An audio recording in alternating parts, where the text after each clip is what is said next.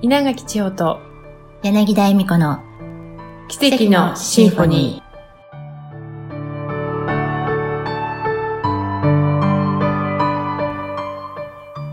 おはようございます。いつもありがとうございます。稲垣千穂です。第9回目の時にお話をさせていただいたように、一つの区切り、何かを終えていく、卒業といった体験をすでにされたり、見直したり、振り返っていた期間からそろそろ新たなステージへの流れへと入っていく。入学式や入社式の前の最終調整のように年度末の調整期間となっています。まさにそれぞれが肌で感じ取っているように様々な課題が私たちに投げかけられ場合によっては厳しい状況を体験なさっていらっしゃる方もいるかもしれません。そんな時、いたずらに恐れ、不安、心配にエネルギーを使うのではなく、一人一人が高い波動、高い意識、高い視点をキープすることが重要なのではないでしょうか。もちろん、日々の生活の中でできることはきちんとやっていく。例えば、手洗いやうがいなどもその一つですよね。私も含め、おろそかになっていた方、今一度そんな日常の行為を丁寧にしていきませんか？神社にお参りに行くと必ず鳥居をくぐったところにお手水があります。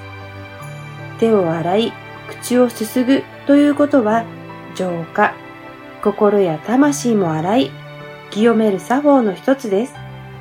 建物に入った時、家に入った時も同じことですよね。毎日の習慣の再認識、再確認をしてみましょう。また、新たなステージに行く前のお掃除や収納の整理整頓をするということも大切です。これは状況の整理をするということにもつながっています。目に見える部分をすっきりさせていくと、目に見えなかったことが見えるようになってきます。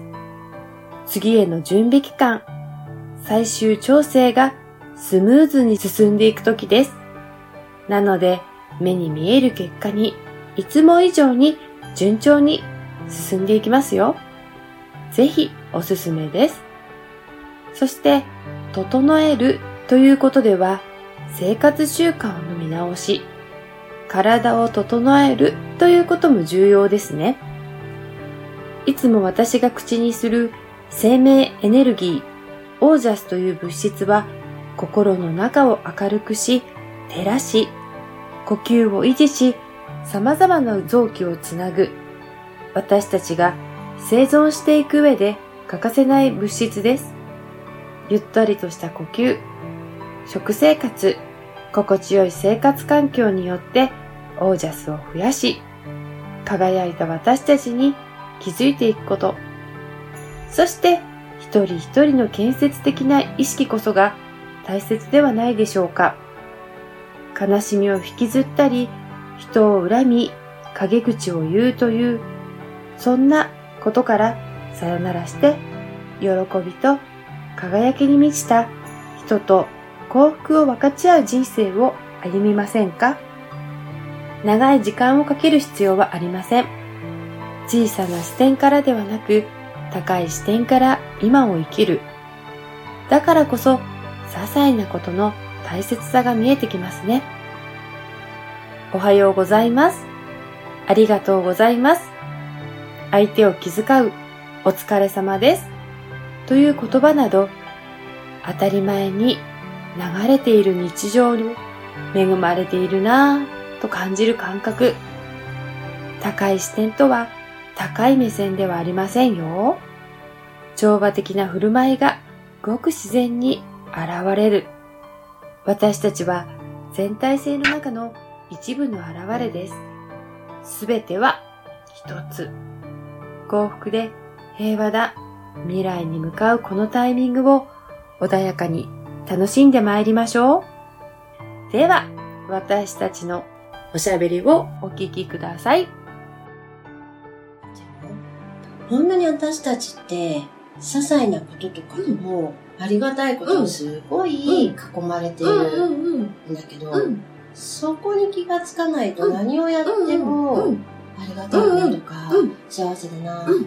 にはうん、なっていかないんだよならないね。だからさ、そういう意味でのコツコツ、コツコツコツコツ体験していくっていうのは、日々の中でさ、あっていう、ありがたいな。で、その、その体験を、こう、腑に落としていくって、流しちゃうんじゃなくて、腑に落として流れていく。腑に落として流れていくってなると、自信にもなっていくと思うんですよね。あ、大丈夫なんだ。う。ん。あ、大丈夫なんだっていう、そういう積み重ねって、うん、大切だね、きっと。うんねそうねね何一つ体験することに無駄ってないから、体験したことをしなきゃよかったとか思うことってね。ねないですよね。あとドラマ仕立てにさ、昔の母がどうなったとかさ、うんいや、それが未だに残ってて、物持ちいいよね、みたいなさ。そうだよね。うん。私忘れちゃうから、そういうのなくってさ、きっとさ、もうお母さんのこととか終わっと、例えばお父さんのこと、友達のこととか、終わってんのに、あえて持ってくるんだよね。うん。自分が、今ここに自分が納得できてないのは、あれがあったからですって、うん。わざわざ、うん。もう全然違うんだよ。うん。持ってくるのね。うん、そこで理由付けをそこにくっつけてるっていうのが、うん。ちょっとあるのかなと思って。うん。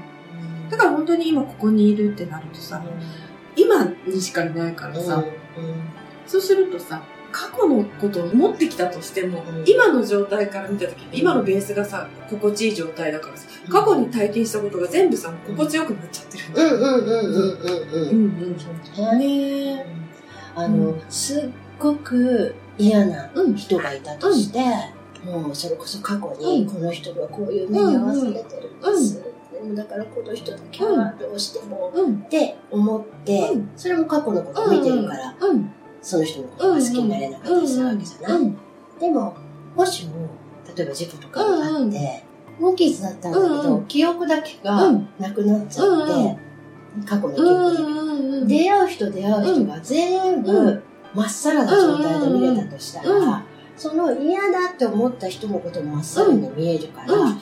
あ、こんにちはって言って、うん。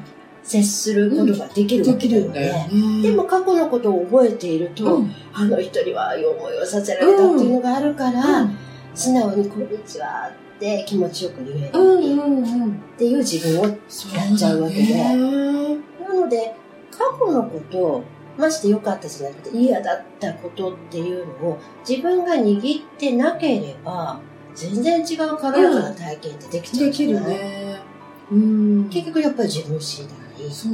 ていうそうだね。うん。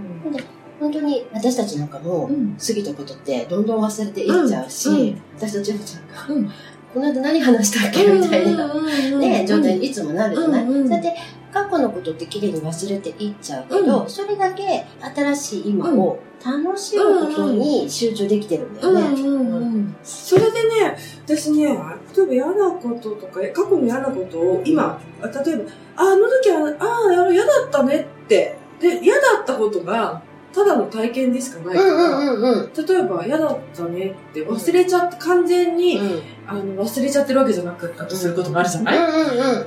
だけど、別にそこに感情が乗ってないから、うん。残ってないから、うん。ああ、嫌だった。ああ、確かに嫌だったような気がするけど、うん。それで？みたいな。もうそんななっちゃってるから、うんそう。か、または完全に忘れちゃってることもあるし、うんそうだね。だから思い出して、思い出そうと思ったら思い出せれることもあるけど、思い出したとして、それが何ですかって話になっちゃってるね。うんうんうんうん。あと完全に忘れちゃってることもあるかな。そうね。ネガティブな意識で誰かと接するじゃない、じゃあ、自分もうん心地よくないし、きっとそれは相手にも伝わって、相手も心地よくうん。ないよね。うん。ネガティブなエネルギーの循環をそこでさせちゃうから、うん結局自分からネガティブな意識を出してるから、帰ってきちゃう。うんうん。そうだね。でも自分が軽やかなうん。愛の波動を出していたとして、そしたら相手も自分と交流すること、うん気まずく思っていたんだけど、自分から相発したら、相手は、え、なんか全然感じよく接してくれると思って気分良くなって、過去に何かあったとしてもいい感じで。そうそう、また新しい感じが始まる。うん。で過去を引ってくることって本当になくって、うんまたゼロから、うん。毎回毎からゼロから新鮮な気持ちのいいスタート、うん。交流っていうのができれば、うん。自分にとってもすごい楽うん。だからさ、いつもこのセリフじゃない。だからさ、とか。うんうん本当にさ、ってこのセリフも。